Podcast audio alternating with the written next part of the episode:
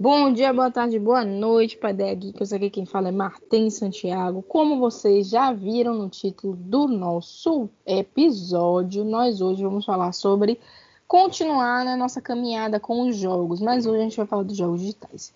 E comigo aqui quem fala, quem está aqui também me acompanhando é Davi. Olá, Davi!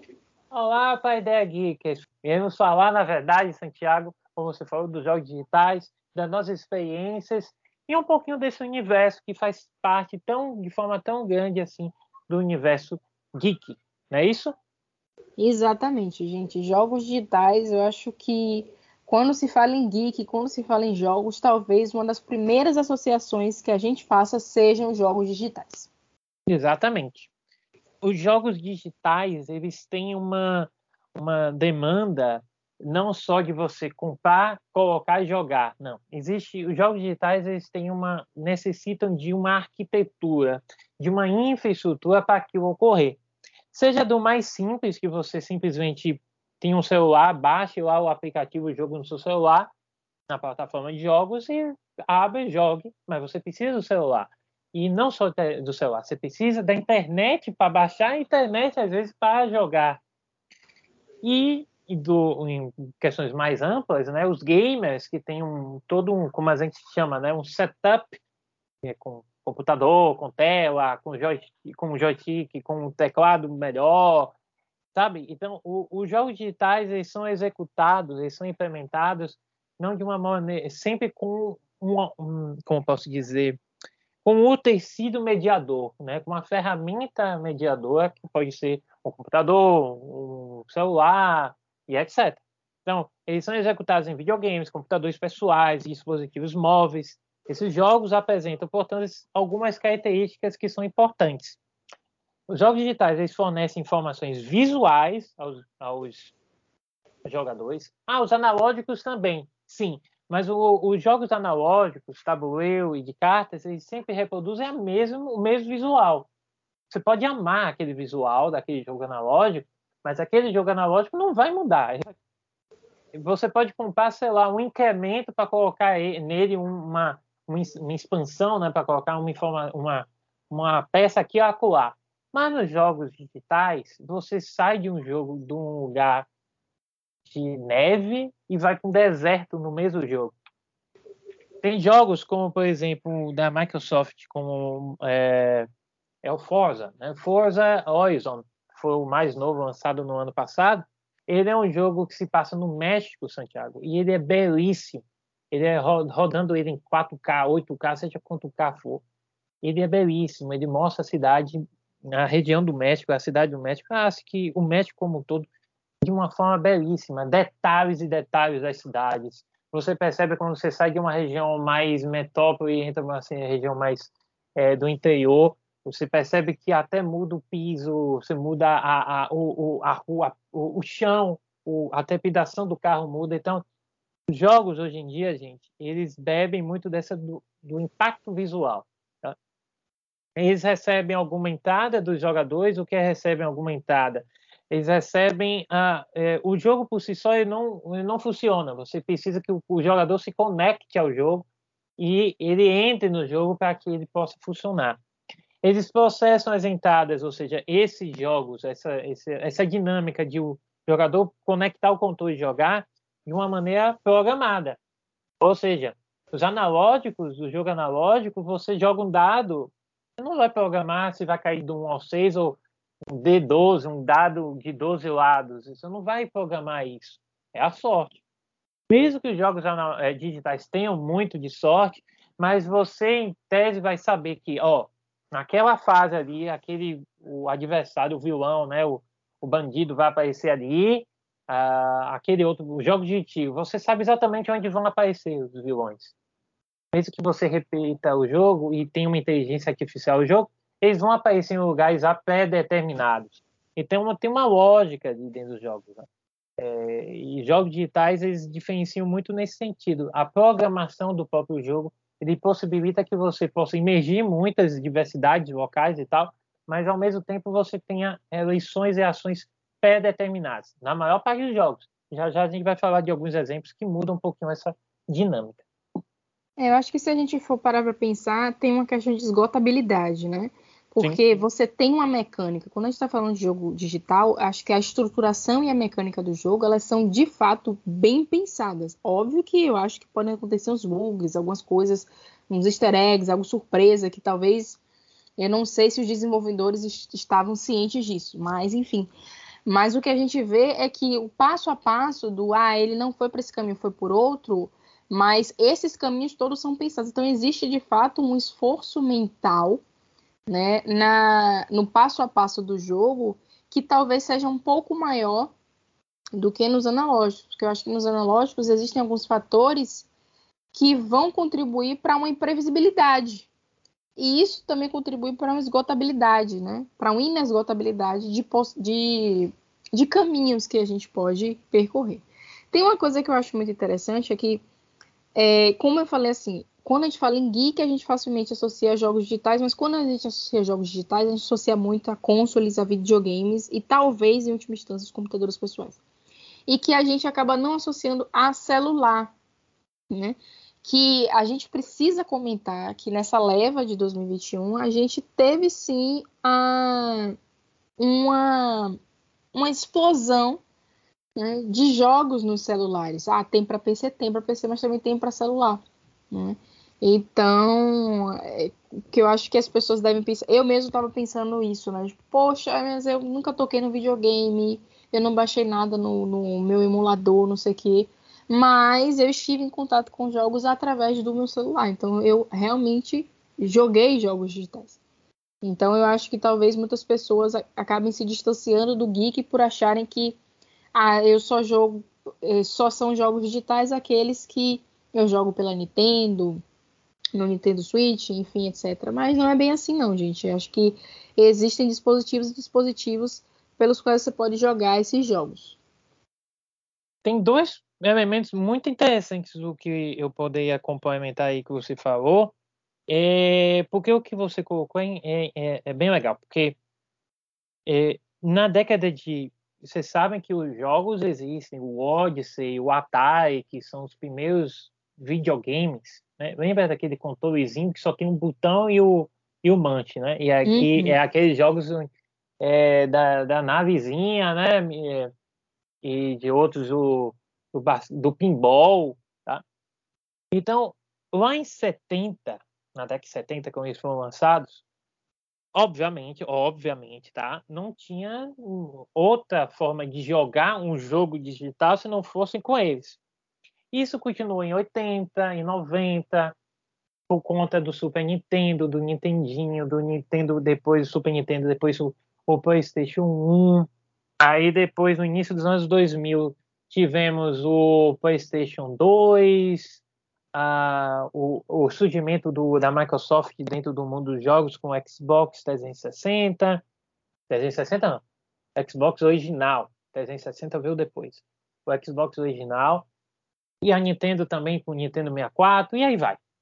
Só que a partir de 2008, 2009, 2010, quando os os smartphones começaram a surgir com grande preponderância e começou a se tornar um, um instrumento muito mais comum da, de estar nas mãos do maior contingente, não de todo mundo, tá?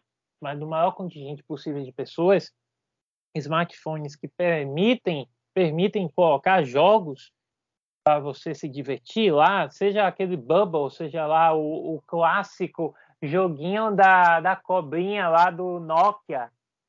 Né? Uhum. O, é, jogo, é, só, o jogo da cobrinha tem vários jogos, sabe? Mas ficou conhecido naquele aparelho indestrutível da Nokia, né? Da Nokia. indestrutível mesmo, tá? É um tanque de guerra. Então, o que você falou, Santiago, é muito legal porque de 2010, 2009, 2010 para cá, com os smartphones, as pessoas começaram a olhar para os jogos também de uma maneira de um investimento muito grande. Tem empresas que investem, não vou falar o nome do jogo, tá? Que essa empresa ela cobra até se você respirar imaginando o nome do jogo, ela cobra, tá? Mas é um jogo que tem muito impacto entendeu, acho que vai entender, né? O, o que eu estou querendo dizer. Santiago, acho que não entendeu, né, Santiago? Eu não sei qual é, não, mas eu não vou falar nome de ninguém. Já falei os nomes, já fiquei, eita, processo vem, cobrança vem.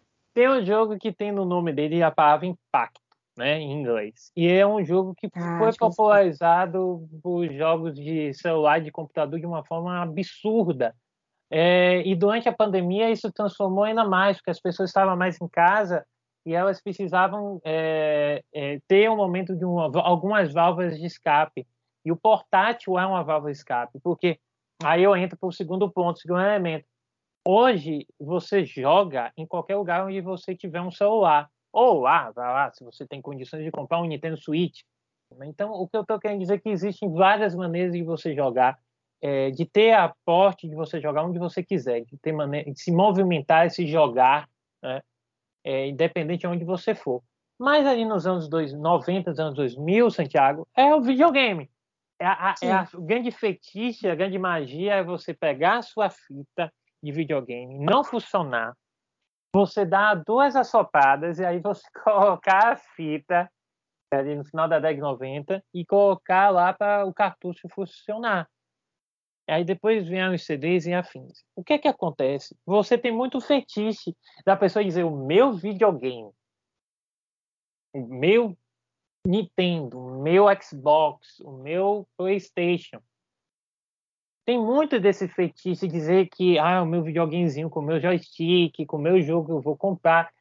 Mas isso não é o que denota, o que vai conduzir, o que vai condicionar você que aí do pai da Geek ser chamado de um jogador, de uma pessoa que gosta de jogar só porque você não tem um videogame. Perfeito, Santiago. Você tem celular, você joga muito em muitos jogos bons, então você também é um gamer? É, no bom e no maravilhoso sentido da palavra, né? dentro do universo geek. Então é isso. Isso é muito importante porque tem a questão do abrir portas, porque eu acho que na cabeça de muitas pessoas ficou enraizado aquilo de ah, eu preciso ter um, um videogame para eu jogar, para melhor imersão, para isso, para aquilo outro. Para mim incluir em grupos. Não. Tá? Para mim em grupos, é verdade, porque a gente, porque é uma cultura que é muito forte, a gente não pode fugir disso. É a cultura dos videogames, é uma cultura muito forte e a aquisição de jogos para colocar no meu videogame é muito forte porque ela foi pelo tempo que ela tem mas não dá para pensar que é só isso que, que faz com que o jogo digital ele ele exista, ele seja jogado e que ele possa ser acessado. Então é importante a gente quebrar um pouquinho né, dessas perspectivas enraizadas e a gente entender que, olha, você pode ter como porta de entrada outro aparelho, né, outro, outra tecnologia que não seja videogame. E nem por isso você é mais ou menos gamer, nem por isso você. Ai, poxa, porque eu não jogo LOL. Ai, porque eu não, não jogo Counter-Strike. Isso não quer dizer nada sobre você. Lembrando que quando a gente está falando de jogo, a gente está falando de demanda da pessoa, a gente está falando do que, que ela quer, de como ela se sente, se sente bem ou não, e é isso que importa. E lembrando, Santiago, eu tentei jogar LOL, mas eu não deu conta, não. Eu sou muito ruim. Davi, eu nem joguei e já consegui concluir que eu sou muito ruim. sou muito ruim, entendeu? Enfim. Enfim, a gente também vai envelhecendo, a gente vai preferindo outros jogos mais. Mas eu, por exemplo, hoje gosto muito de Slice of Life para anime e jogos contemplativos. Então vocês estão vendo a situação, né? Ô, Davi, para Davi, é, Davi, o tipo de jogo digital de Davi é tipo assim, ele na, fa na fazenda, administrando um sítio. RPG. Né? A gente tem que fazer um episódio só sobre RPG. Eu pensei nisso, sabia, Davi? Não vou mentir. Falta RPG. Por que a gente não falou de RPG? Nem nos jogos analógicos e também não ia falar aqui. Porque RPG é uma categoria à parte. Isso. Eu pensei é, nisso. É, sabe aquele primo Isso. distante? É verdade. Ele tem é características de um, de outro, mas tem similaridades, mas não quer dizer que ele pode ser incluído em um e outro, mas sim ele tem sua própria categoria, sua própria. Ele é ele, RPG. O que é RPG? É RPG é RPG, gente. é, o, o, RPG criou um universo, né? O Dungeon, Dragons, Dragons e Dragons e Dungeons e Dragons, pronto, falei certo. DD. É, Dragon, Double Dragon também ele bebe dessa de tudo que tem double no, nos nomes, tudo que é que tudo que tem aquela história de que você é, tem que sair de uma masmorra, é, de você é, de você aqueles dados de você criar uma narrativa em cima, caramba. O, eu falei Double Dragon, não esqueça. É Dungeons and Dragons. O Dungeons and Dragons. Fala D&D, Davi, que você não vai se complicar. D&D.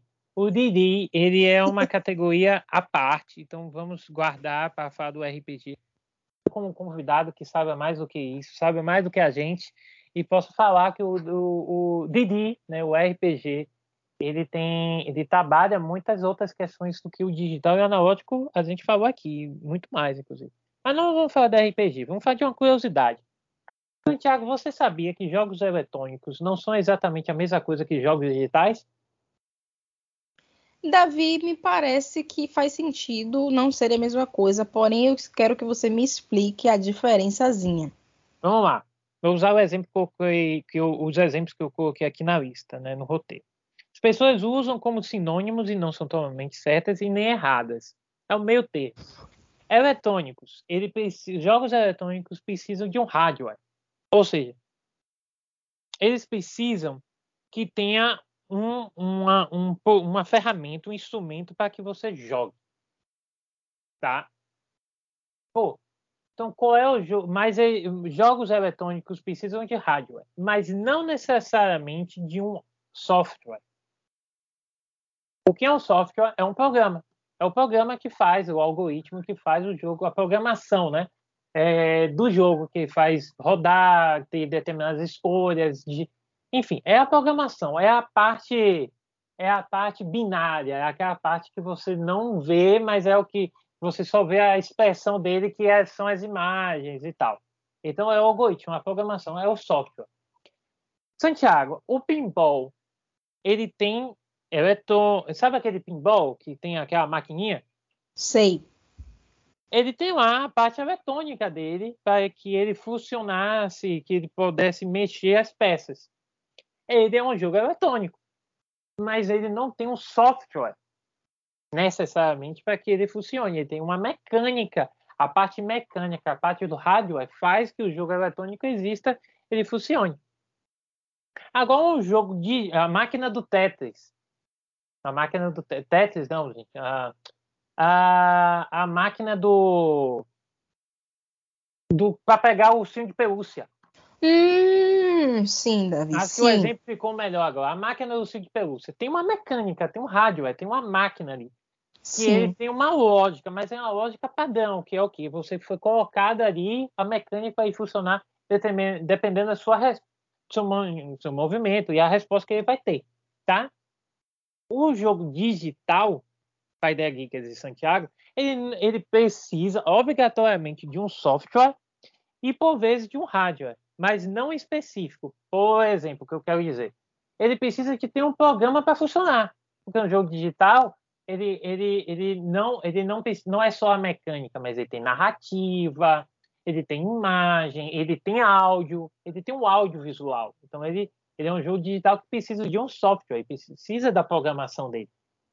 E porque nem sempre precisa de um hardware, jogos na nuvem. Os jogos da nuvem você é, acessa, hoje está se popularizando cada vez mais, a Xbox tem a chamada xCloud, é, jogos na nuvem mesmo. Então você vai acessar o computador, é um equipamento, é, mas não é um equipamento ou uma televisão, mas não é um equipamento feito para jogar aquele jogo. O jogo está na nuvem. O equipamento, ele não, o rádio, ele não foi criado para jogar, como é o jogo do pinball ou o jogo da máquina de pegar ursos de pelúcia. Ele não foi isso.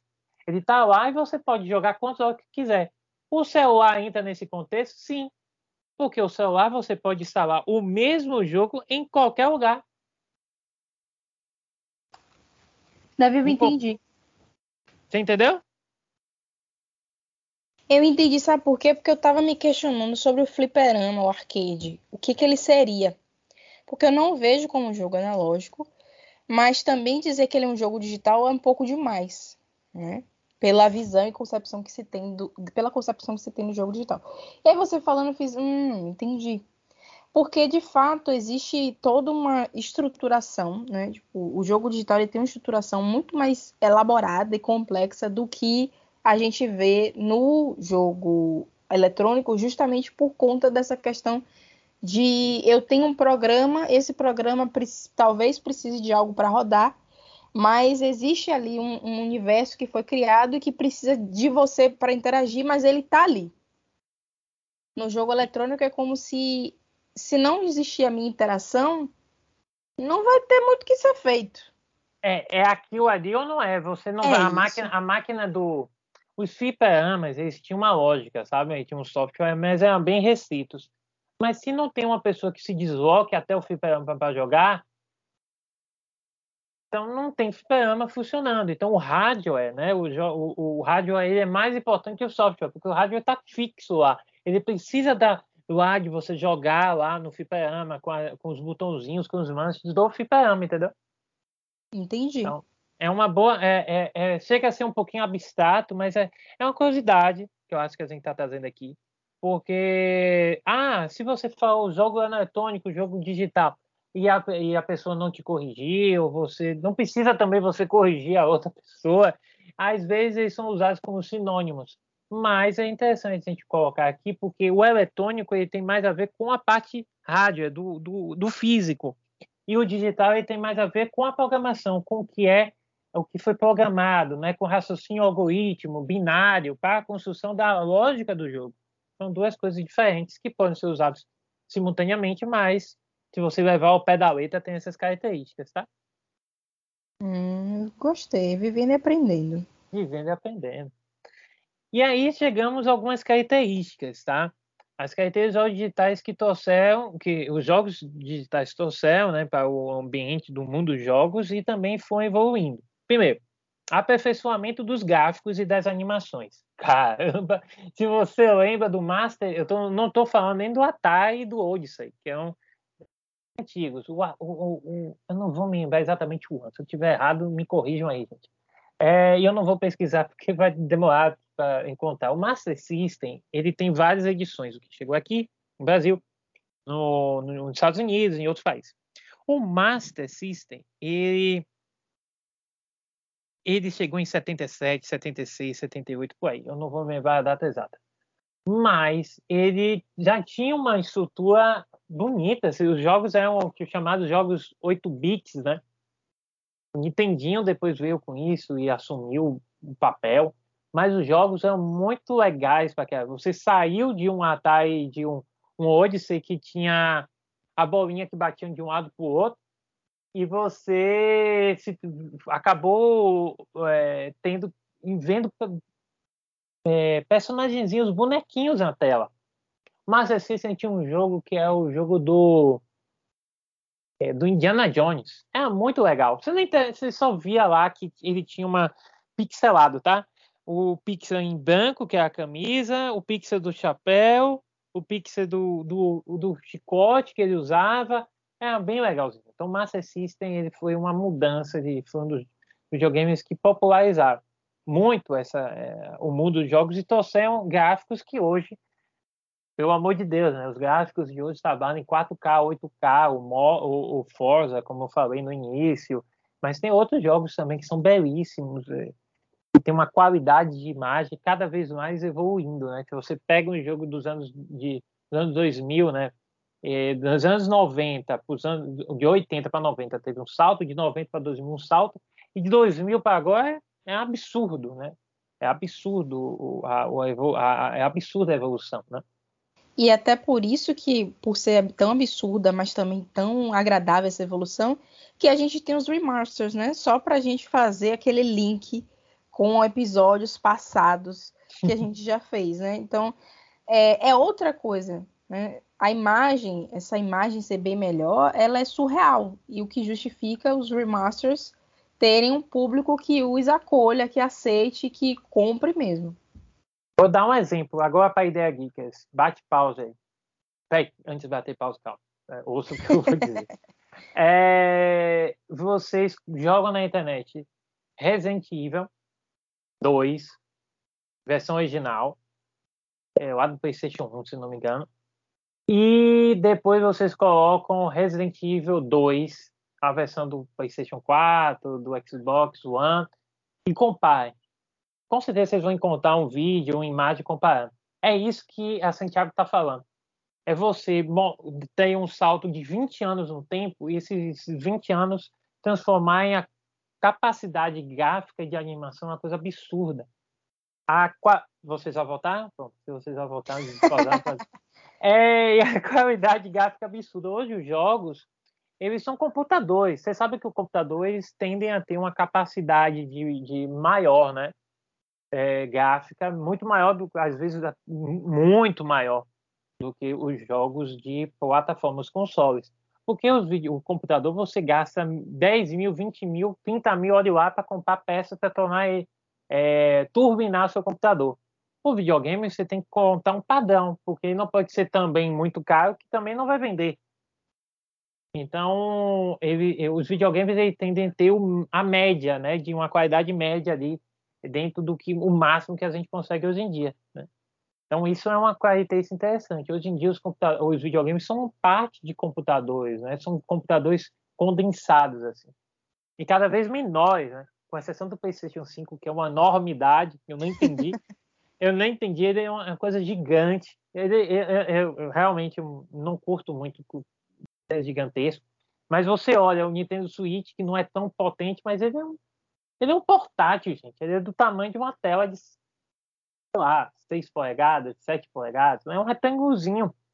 O Xbox Series S, que é o banquinho, né, o, a linha mais barata do, da novos consoles do Xbox, ele foi lançado em novembro de 2020. É, novembro de 2020.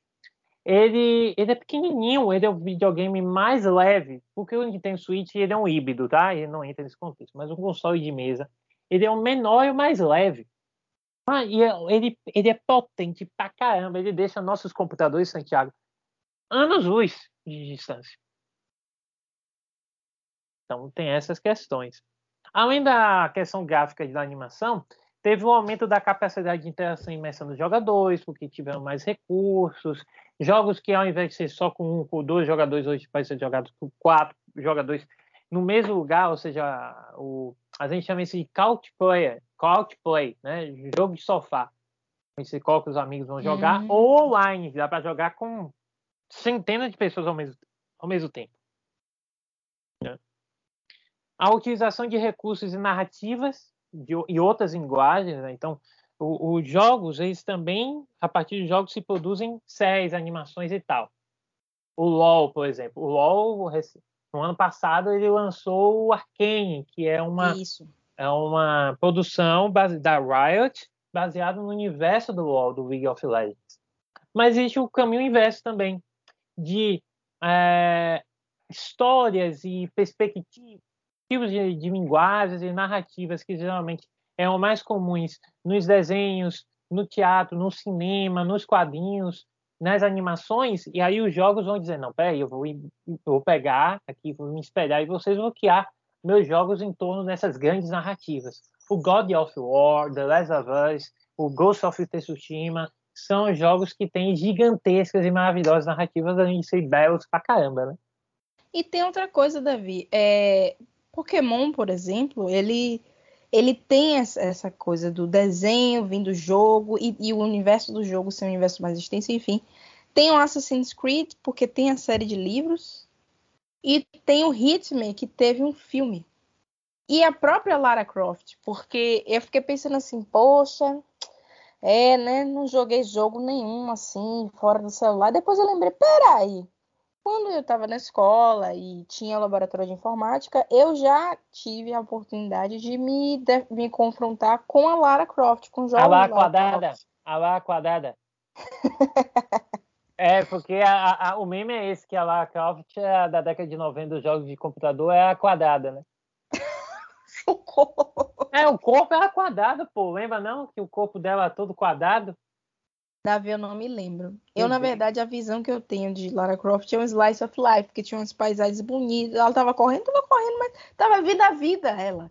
Tava descendo de cachoeira, não, tempo, não importa, ela tava vivendo a vida. E aí tem esses jogos que a gente vai ver que vão acionar outras mídias também. E outros âmbitos do mundo geek.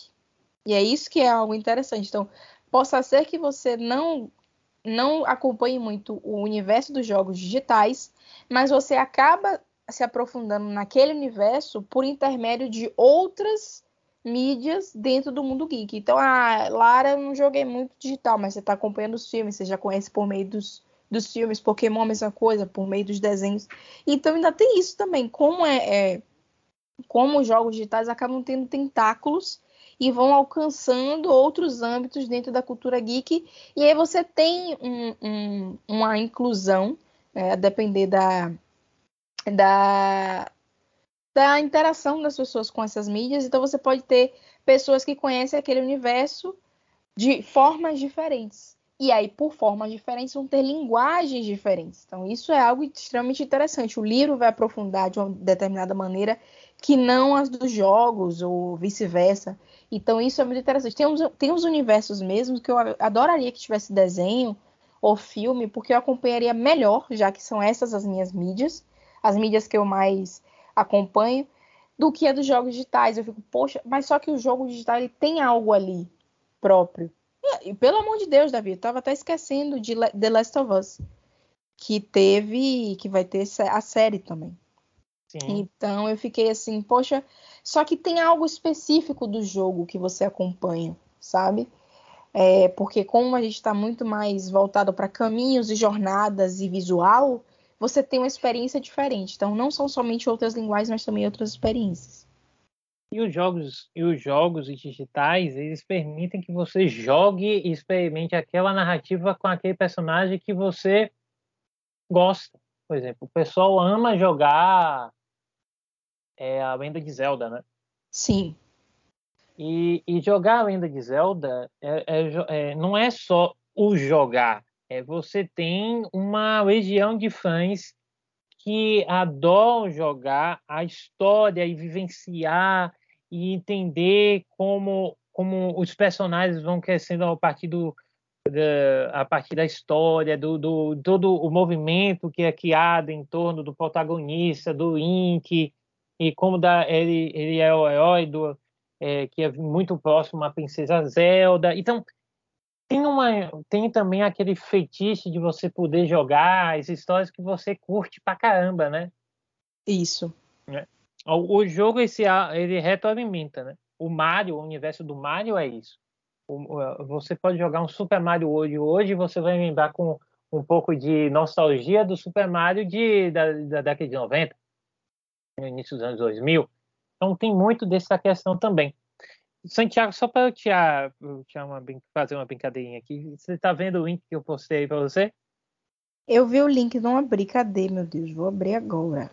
Vamos ver aqui, que ela vai entender o que é lá a Calft quadrada.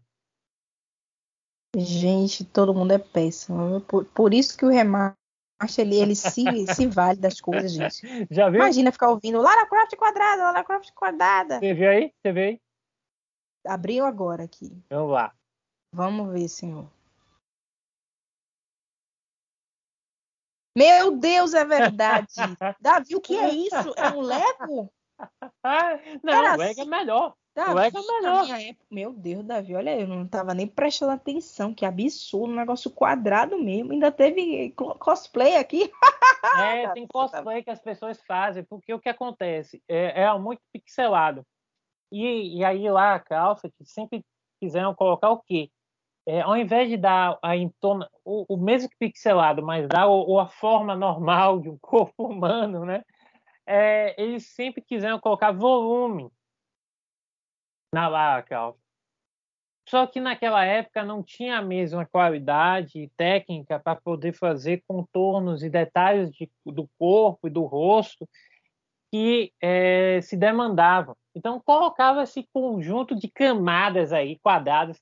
Imagine uma pirâmide de quadrados e vai, você vai subindo de peças maiores até peças menores. É isso aí, é, como é construída.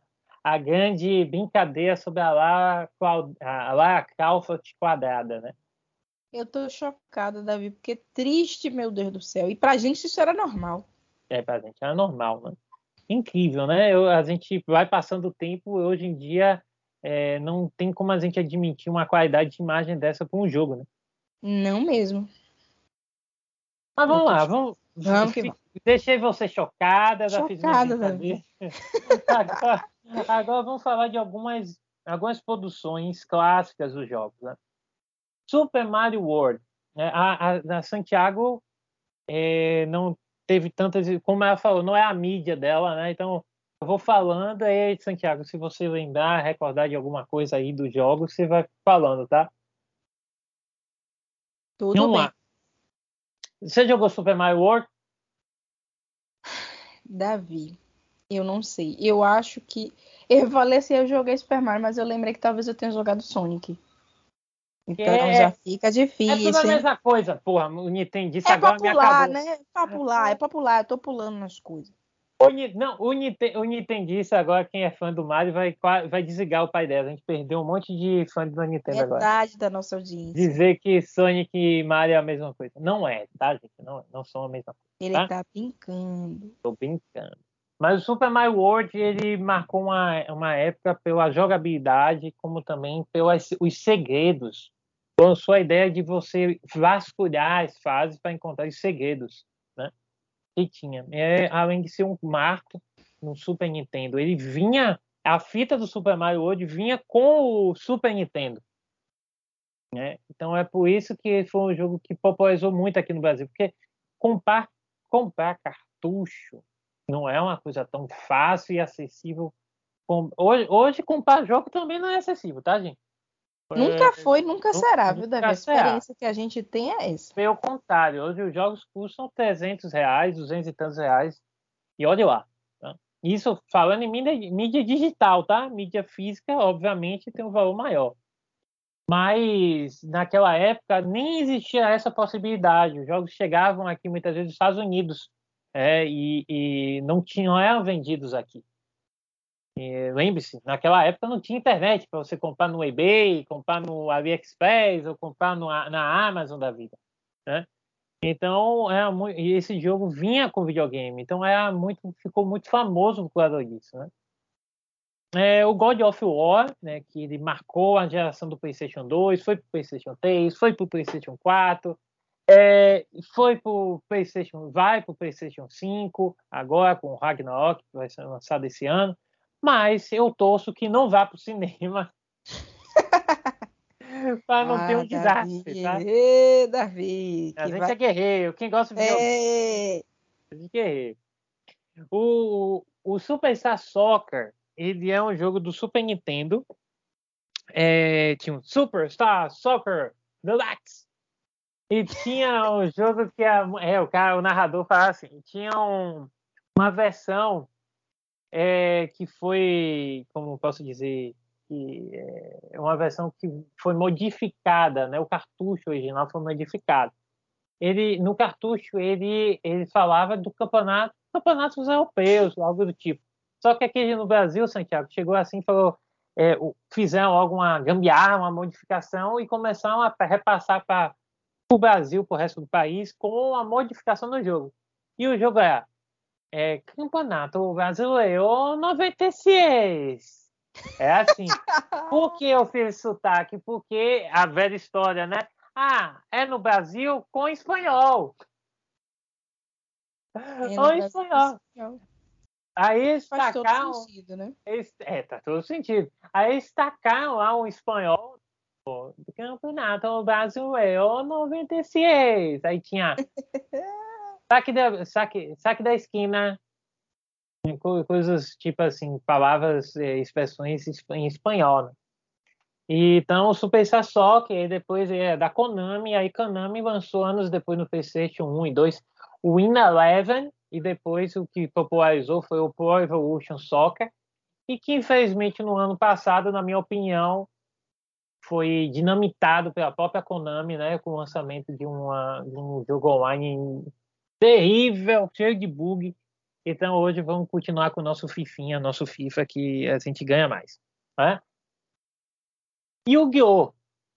Yu-Gi-Oh! Yu-Gi-Oh! Yu-Gi-Oh! É, um, é uma franquia que tem quase 10 mil jogos digitais, Santiago. Se você jogar aí, tem milhões de jogos digitais. Tá? Alguns que eu experimentei na época do, do PlayStation 2, outros. É, o problema é que Yu-Gi-Oh! tem, ele, mesmo que tenha tido a continuação depois do Yu-Gi-Oh! clássico, do Yu-Gi-Oh! ele não se não continuou popular no, no, no Ocidente, né? É, tem um nicho específico de fãs, mas ele continuou muito muito importante lá no, no Oriente. Então lançam jogos lá e chegam aqui com o olho da cara. Então dificilmente a gente consegue comprar. Mas lá no PlayStation 2 tem um jogo chamado Yu-Gi-Oh! Cápsulas Monstro, que foi um spin-off, que foi um filler, uma sequência de episódios fillers entre a entre a ilha dos jogadores. Como é que fala? Que é a primeira fase ali, que é a primeira parte com Pegasus, que o que enfrenta Pegasus, né? E, e, e, a segunda parte que vem logo em seguida, né? Que vem logo, possivelmente, com as relíquias do milênio, trabalhando as outras relíquias do milênio com Merrick, enfim. Foi um fio entre essas duas fases. E esse fila, eu, ele é assim, é uma cápsula onde se transformava em monstros e esses monstros eles jogavam dentro de um, sei lá, um tabuleiro e esse tabuleiro, cada personagem tinha um número de casas para avançar, de locomoção, número de casas para ataque, número de casas para em formatos e números de casas diferentes para fazer ataques mágicos. E, e, e assim, eu gosto muito de jogos de estratégia. E esse jogo é exatamente isso. É um jogo de tabuleiro, um jogo de xadrez, praticamente, onde você joga com os, com os, com os personagens, com os monstros do Yu-Gi-Oh!, né? O Mago Negro, o Mago do Caos, o Dragão Branco de olhos... Uh... O Dragão... Peraí, Dragão branco de olhos Dragão azuis. Dragão branco de olhos azuis. Meu Deus, meu Deus. Davi, pelo é... amor de Deus. Meu Deus, pelo amor de Deus. Um jogo que eu sou fã, um anime que eu sou fã. Enfim, Santiago, e aí a gente jogava um jogo de xadrez praticamente com os, com os monstros de Yu-Gi-Oh! É muito legal, eu gostava muito desse jogo. Um, Rock and Roll Race. Rock and Roll Race é um jogo que foi popularizou no Super Nintendo e é um jogo que é, colocava na pele de, dos jogadores carrinhos, vários carrinhos, que tinha, você tinha que passar por mundos, enfrentar o, o vilão do, do mundo e jogar com o coleguinha, a Colo, e ele tinha armas, dinam, é, minas, e etc, etc, etc. Então você poderia brincar de destruir o carrinho do inimigo ou até do amiguinho, né? E eu, e Coisa eu, que você faria, com certeza. E eu fiz muito, né? Tá vendo? na casa do primo. E outra coisa é a música. Ela toda aquela, aquela música é, com a guitarra, com várias versões atualizadas de clássicos do rock and roll. Né? É, por isso o nome é rock. Assim, você corria, brincava com uma trilha sonora magnífica. Tinha isso também. Soul Calibur, jogos de luta. Soul Calibur é um jogo de, de luta de samurai, um monte de coisa assim, de vários personagens, mas eu queria falar principalmente dos jogos do Street Fighter. Street Fighter e Mortal Kombat, né? Que são jogos de luta magníficos, mas não me chamem para jogar porque eu não tenho mais condição. É, a gente cansa muito rápido.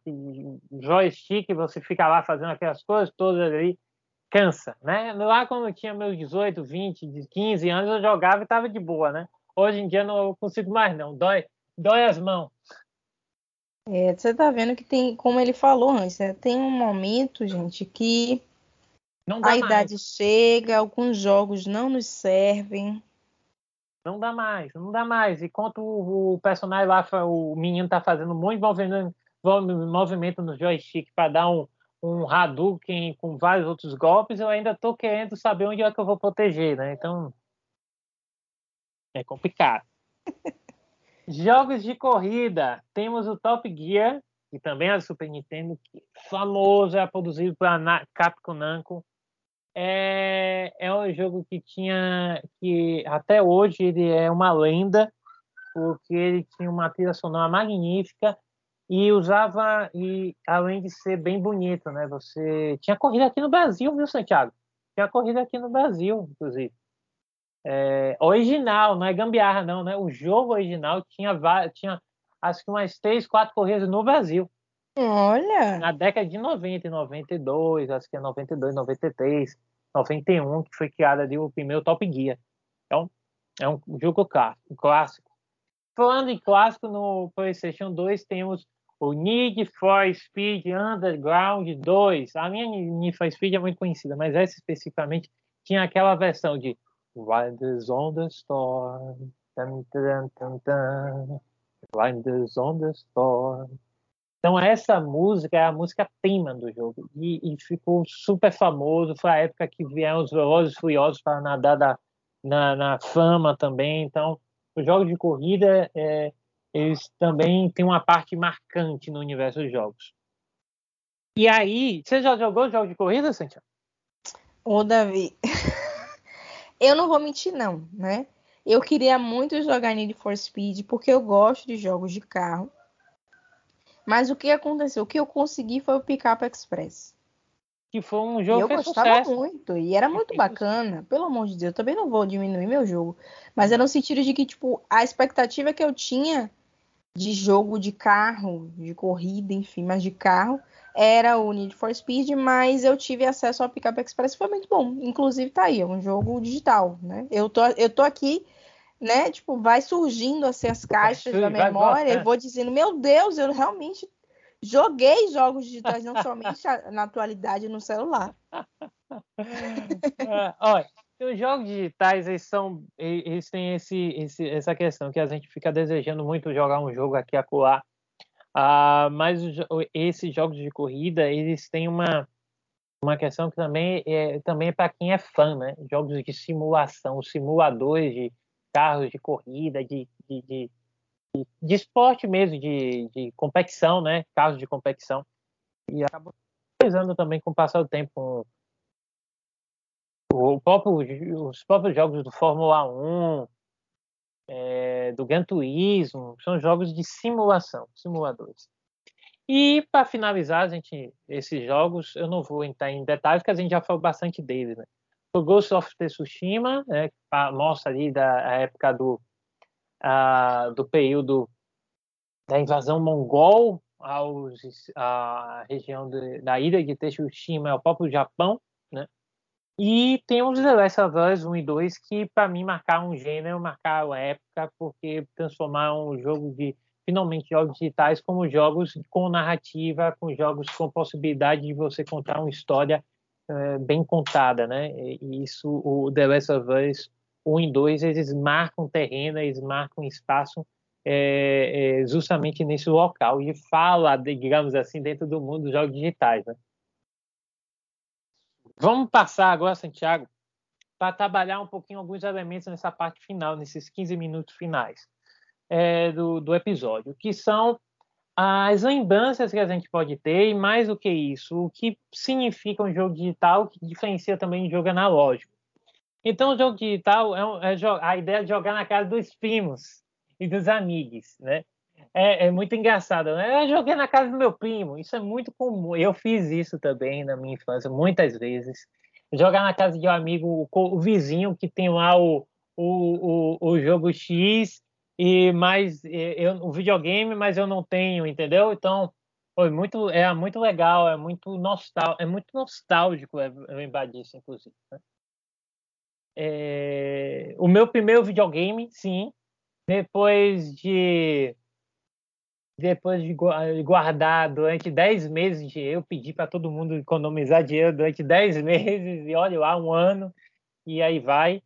E a gente, com os tanques e barrancos, conseguir. Então, o primeiro videogame é, é uma coisa que talvez quem tem condição de comprar hoje em dia, compra a qualquer momento, de qualquer forma, talvez não valorize, mas, assim, eu valorizo muito, porque é um dinheiro suado, né, da gente, né, Santiago? E que vai servir para Tipo assim, é um entretenimento que vai ser a longo prazo. É um investimento que vale o entretenimento que te proporciona depois. É, a ideia de você jogar sendo criança, sendo adulto e como criança. Eu gosto de brincar assim. Quando a gente jogava como era criança, a gente tinha uma a gente tinha uma forma de pensar e se divertir. Hoje a gente é adulto e às vezes a gente busca jogar como é a criança, a gente não consegue mais. Tudo é bem divertido, né? Eu me lembro, Santiago, tem uma historinha. É, eu vou deixar essa historinha para contar na minha, na minha conclusão, tá? essa historinha é legal para eu terminar é, na minha conclusão. E há outros tópicos, né? Hoje em dia os jogos eles têm trabalhado a tentativa de trazer mais acessibilidade é, aos jogos e aos consoles. Eu não me refiro financeiramente, eu me refiro à possibilidade de ter jogos onde você pode pessoas que têm miopia, pessoas que têm é, astigmatismo, pessoas que são epiléticas, é, que têm epilepsia, e os cuidados que se tem com as camadas de luz que são emitidas no jogo, as mudanças de, das cutscenes, etc. Há outras que são as pessoas que têm, me passou o nome, que tem a daltonismo, né? tem Sim, a inversão de cor, tem jogos que tem inversão de cor, e tem jogos que o, o, o assim, se não me engano, The Last of Us 2 tem isso.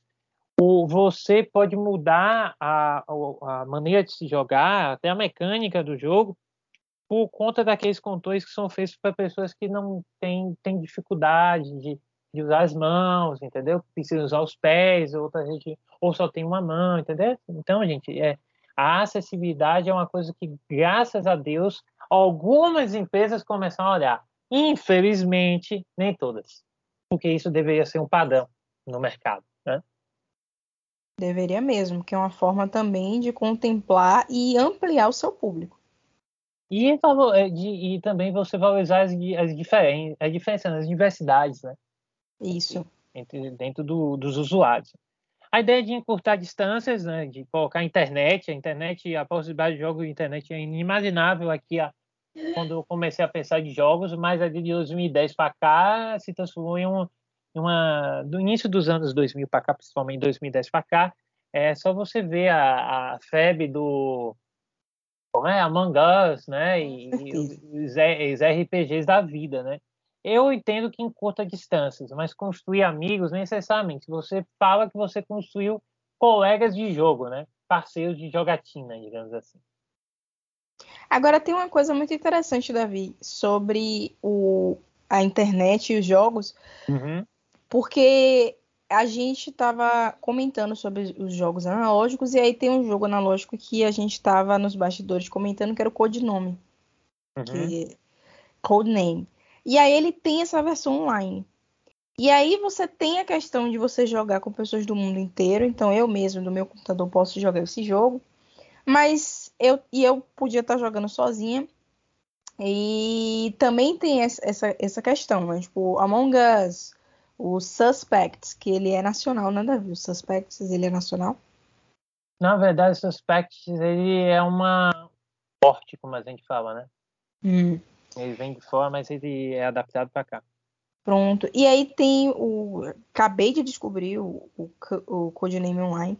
Então, tem essas possibilidades, né? Você abriu essas portas, assim. E também porque você tem a possibilidade de jogar com pessoas. Com diversas pessoas, não necessariamente que você conheça. Porque é, também tem essa limitação para algumas, algumas situações, né? De, poxa, eu preciso de pessoas para jogar. E a gente descobre que não necessariamente. Você pode entrar em salas com pessoas que você não conhece e isso vai ter aí suas interações específicas, né? Um xingamento aqui, acolá, não sei o quê. Mas você também tem essa possibilidade. Então é interessante dos jogos digitais isso. De você é. poder interagir a interatividade, né? Com pessoas que... do mundo inteiro. Isso, e é uma interatividade que pode compensar o não ter pessoas para jogar, porque isso era, era algo bastante determinante de rotinas de jogos quando tem a necessidade da proximidade física, né? Então você falou assim, ah, ir na casa do primo jogar e tal. E aí a gente vai vendo que ao longo do tempo a gente vai conseguindo ter outras possibilidades.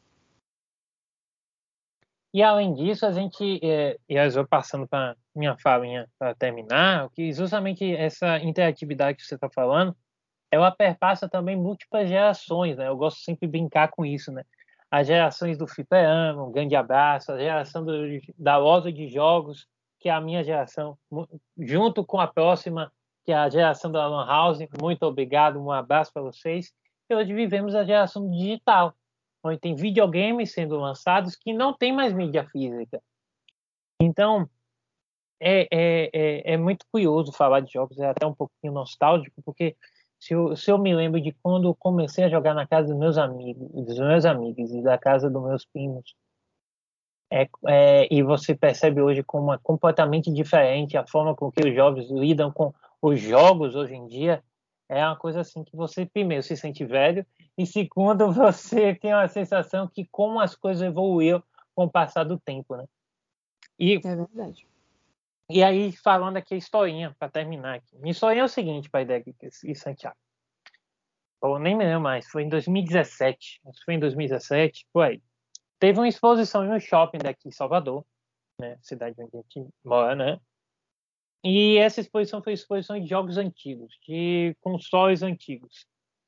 E dentre eles tinha, uh, tinha uma. Eu estava jogando jogo de luta, não jogava há muito tempo. Joguei, inclusive, na casa de um primo meu há muito tempo.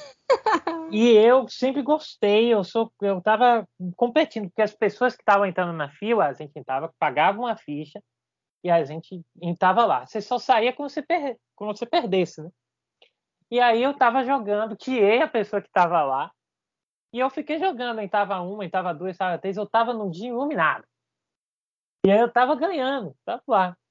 E aí um pai levou uma, o filho, né, o filhinho dela, dele, é, para jogar. Ele entrou na fila e foi jogar. Aí eu olhei assim.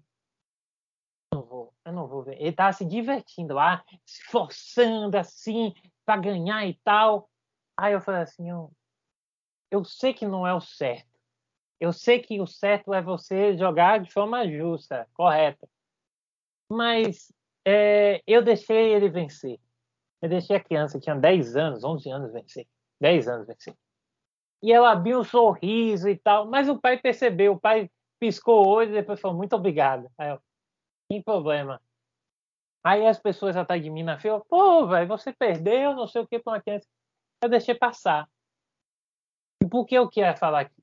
Independente se você, tá, você é um exímio jogador nos jogos digitais, ou você é um péssimo jogador naquele jogo digital, nunca se esqueça que o importante é você se divertir.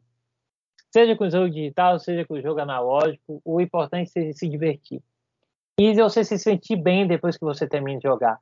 E eu me lembro que quando eu era criança, é, a, o perder, a derrota faz parte.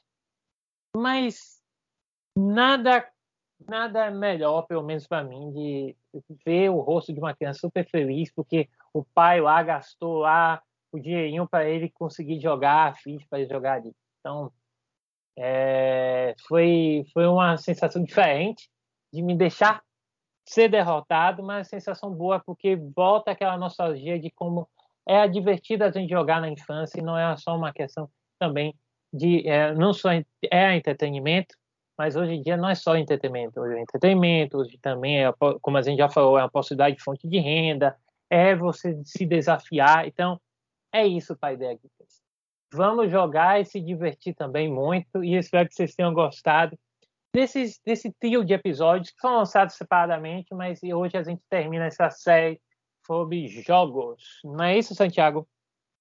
Com toda certeza, gente. Eu espero que, seja com jogos analógicos, seja com jogos digitais, seja com simplesmente jogar, vocês tenham conseguido se identificar com as nossas conversas, as nossas reflexões e também tenham conseguido ampliar um pouquinho a concepção que vocês têm sobre o jogo, a relação que vocês têm sobre os jogos, e mesmo que vocês não gostem, que vocês consigam perceber o jogo de outra maneira, né? Como o Davi falou, é entretenimento, é entretenimento, tem competitividade, tem competitividade, mas tem muito mais por trás dos jogos, né? São muitas emoções e sensações que os jogos conseguem despertar e também tem muitas habilidades que os jogos conseguem é, testar, né? Nos fazer treinar e praticar. Então isso é muito interessante.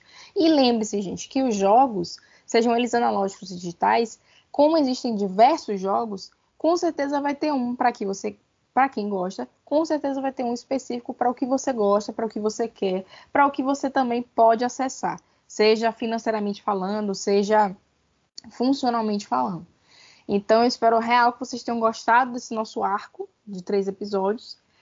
E bye!